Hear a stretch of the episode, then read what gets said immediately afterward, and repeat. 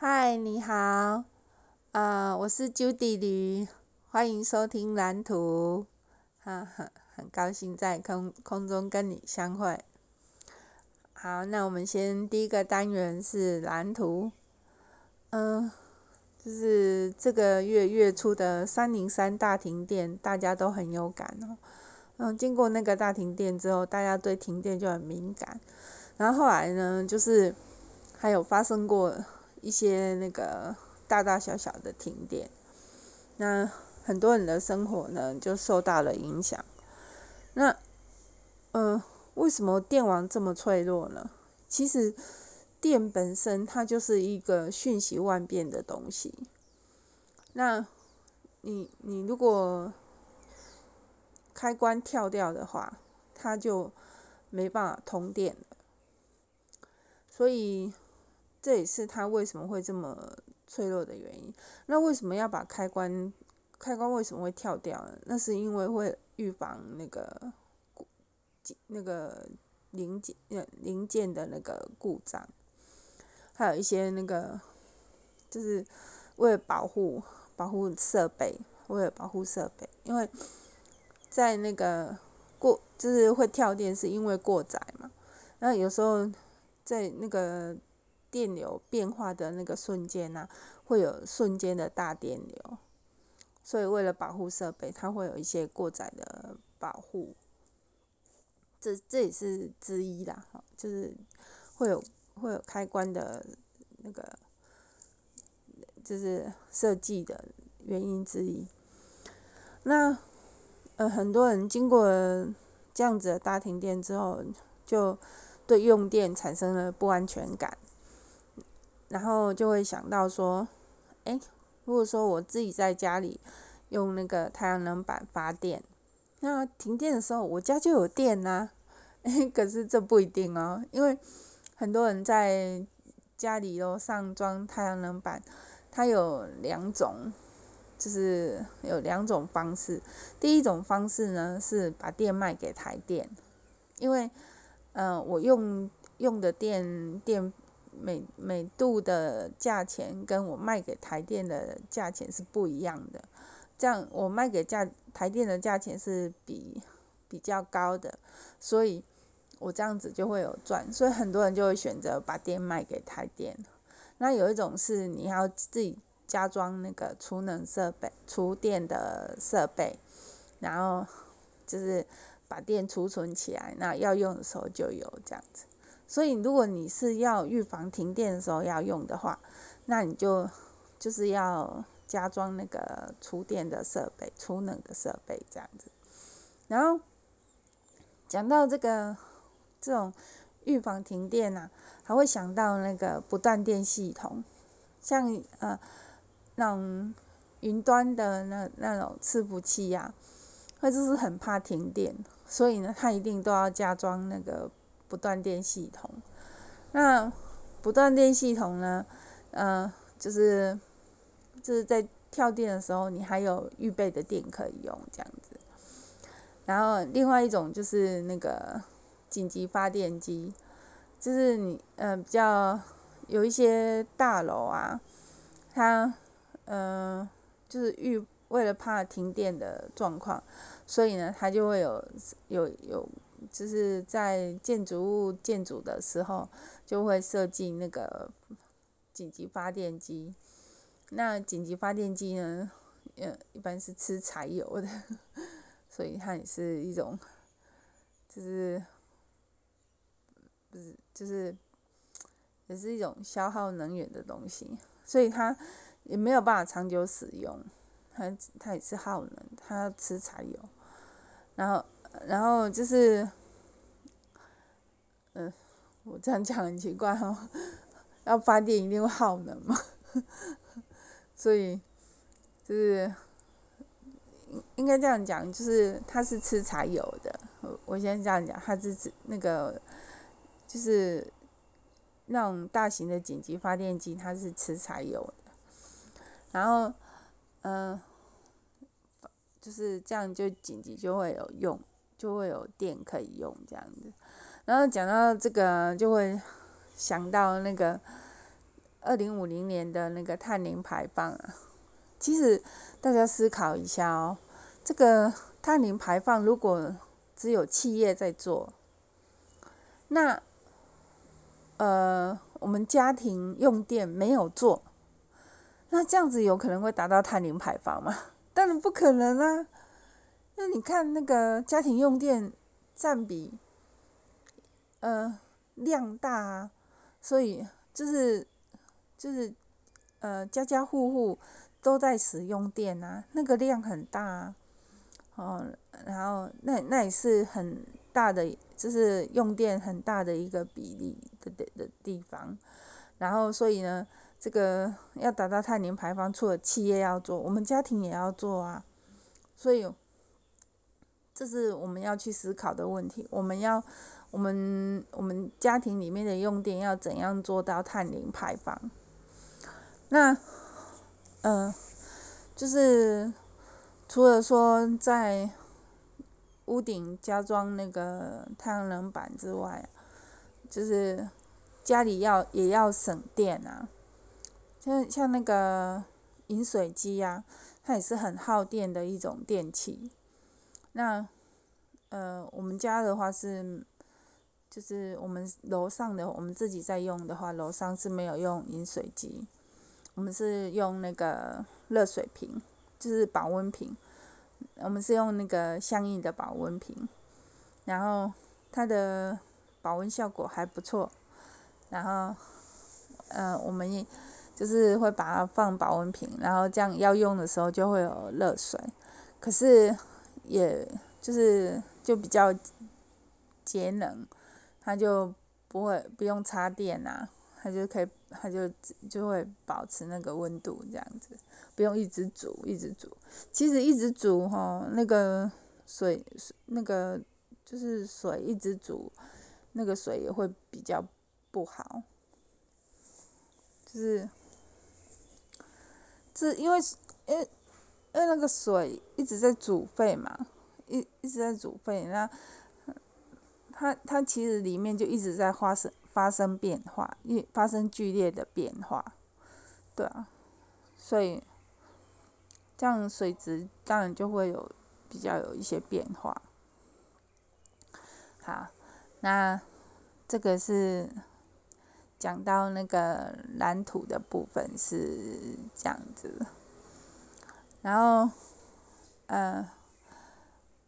我我们今天先讲这样，呃，不是啊，我说今天蓝图先讲这样，然后再是讲人生的蓝图，然后这出，嗯、经过这个大停电事件之后，大家对停电就会很敏感，那就会联想到说，我们人生里的大停电事，大大停电事件，我记印象很深刻是有一年有两次大停电。就是一九九九年，就是九二一的那一年。那九二一就有大停电，因为大地震的关系。然后在那之前也有一次大停电，那好像是因为嗯、电塔倒塌的样子了。然后太久了，然后电好像是就是。也是因为一个一个一个点，就是发生发生问题，然后就造成了大停电这样子，然后就是呃，从从这些事件呢，就就是引申到一些实施。一些事情上面，嗯，我还记得那时候发生那个就是九二一之前的那个大停电事件的时候，那时候我还我我在水电工程公司上班，然后嗯，我还问老板说，嗯，这个这个大这个停电有没有什么预防的方法？然后那时候老板就跟我讲，他说，他说，就是还呃，就是我们那个老板，他还他还在跟我讲，他有跟我讲，就是可是我忘记他讲什么。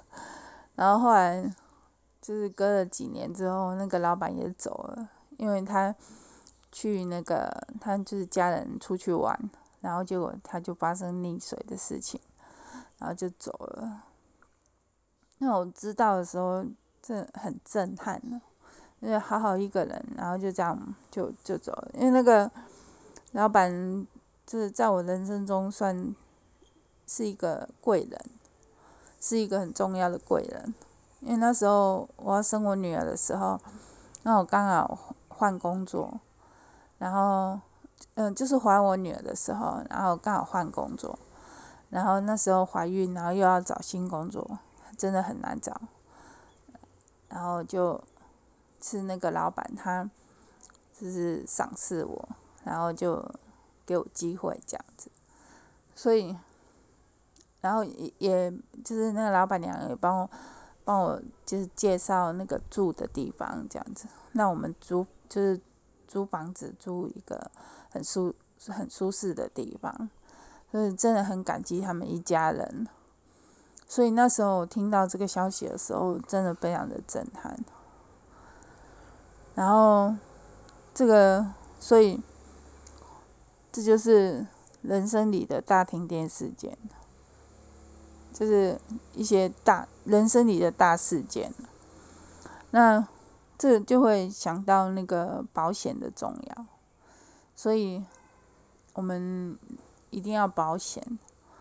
那那保险其实有很多种啦，那你就是看你的需求跟，就是。看你的需要，还有你就是你你的规划这样子。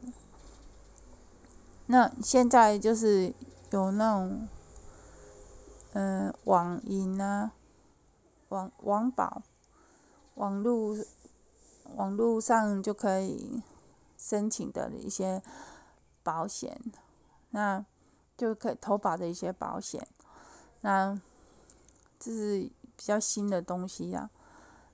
我我是有看到这样子的东西，这样子。那我我不晓得，我对那个东西还不是很了解。我只是有看到这样子的东西，这样。所以这方面也是可以去了解，就是对。然后。讲到保险呢，就会讲想到家人的重要。然后家人在八那个易经里面，那个有一个家人卦，上次有讲到。那家人卦里面有一个九三爻，九三爻他就是在讲爸爸管家里管管家人管得很严，然后。家人就会很忧愁，然后会埋怨。可是，呃，这样子呢，如果是不失正道的话，其实是最后还是会获得吉祥的。但是，如果没有那么严，因为家人愁苦，然后所以没有那么严，然后放宽了，这样最后。也有可能会带来一些，就是对家里会发生一些不好的事情，就是会失去家里会失去节制这样子。那这是我们家我们家的状况啊，就是爸爸管得很严，那儿子就会埋怨啊，就会很很就是会有一些烦恼啊，那。嗯，对于，嗯，对于这件事情呢，我们也是有一些做一些沟通啊，可是，嗯，沟通的效果还是很有限。然后这就会讲到那个家人相处啊，嗯，家人相处真的是一个很大的课题。怎么说呢？因为家人是很亲密的，你只要是跟很亲密的人，刚开始的时候是很亲密，是有一个甜蜜期，可是渐渐的你就会发生一些问题出来，就问题开始浮现呐、啊。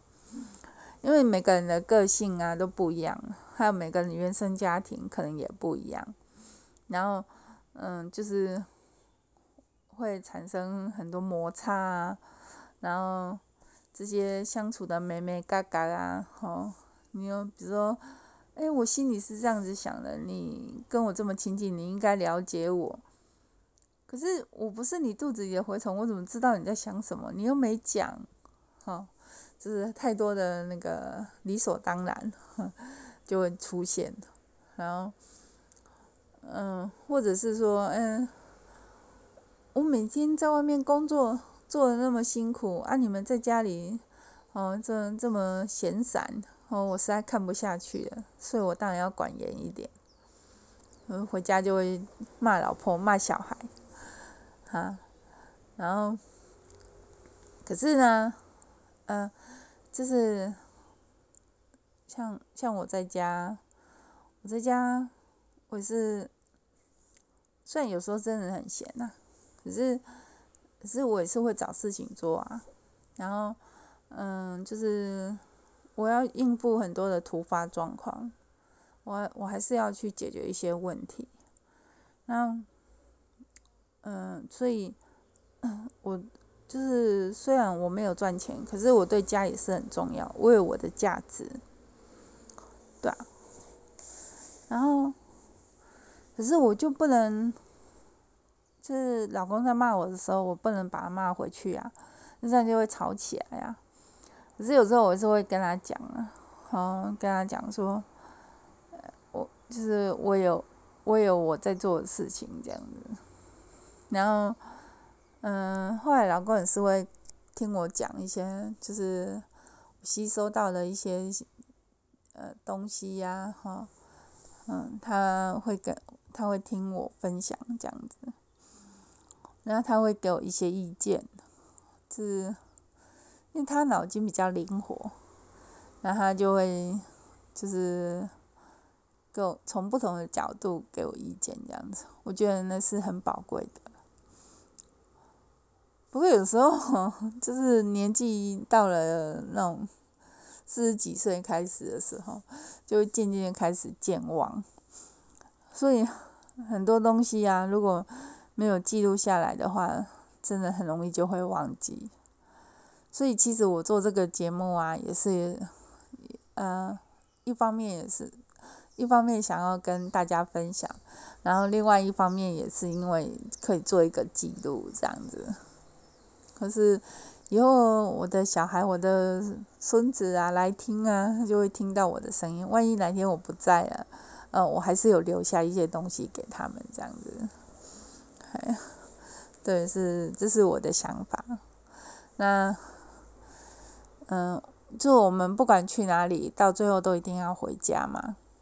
然后回家的时候，当然就是跟家人相处啊。那。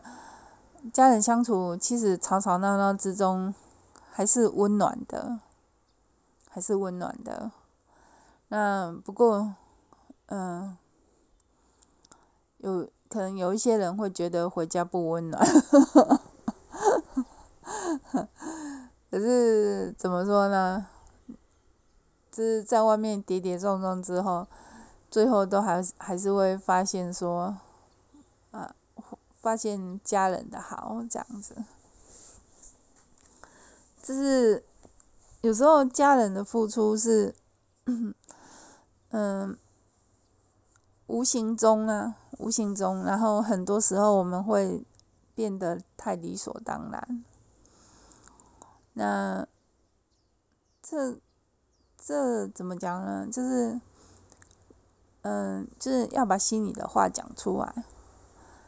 是家人，就是无话不谈嘛，你好的坏的都可以说。呃，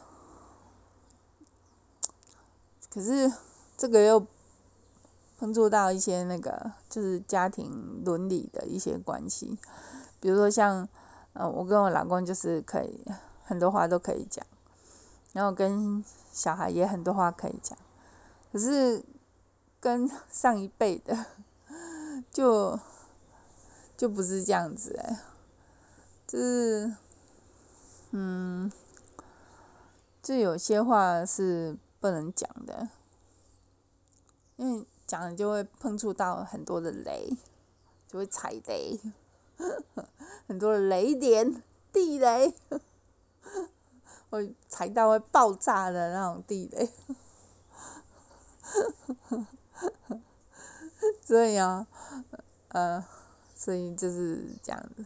那这这时候我就会反思啊，那万一哪天我就是不是万一哪天呢？是一定会有一天我变成长辈了，是我是长辈了，然后嗯、这个家我最大的时候，那呃，我怎么跟家人相处？就是家人也会很怕出去踩到我的雷，然后然后他们有些事情就不会跟我讲了，就会变成这样子了。那怎么办呢？我觉得，我觉得就是，嗯、呃，就是要用那个开放的心啊，对不起。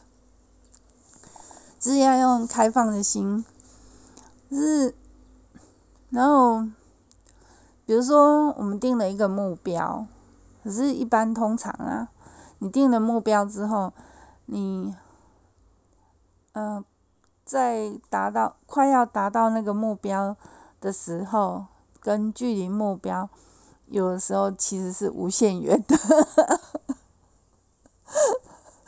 对，无限远。意思就是说，在你快达到目标的时候，嗯，它就是会有一个一个反折，就是回复啊，反复，反复的一个过程。我们人生其实是在很多反复的过程，只是我们犯的错啊，我们遇到的问题呀、都一直在反复的发生。那嗯，有的时候真的要去面对，还有一定要选择相信。像今天早上我就跟我的小孩吵了一架，那当然是相信的问题，就是我不他讲的话我不相信，那怎么办呢？就是我必须试着去再去相信他，因为我我一定要一直给他机会，因为他是小孩。要给他机会，然后在那个就是呃，在陪伴的那个过程里面，让他一次一次一次一次的那个不停的成长，这样子。所以陪伴很重要，就是因为嗯，我们必须就是嗯，就是一个反复的一个过程，这样子去陪伴他，这样。在生活中的那个点点滴滴啊，大大小小的事情啊，就是跟他就是沟通啊，然后倾听啊，哦，然后是去理解他的心情啊，然后听他诉苦啊，哦，然后甚至抱一抱啊，哦，或者是。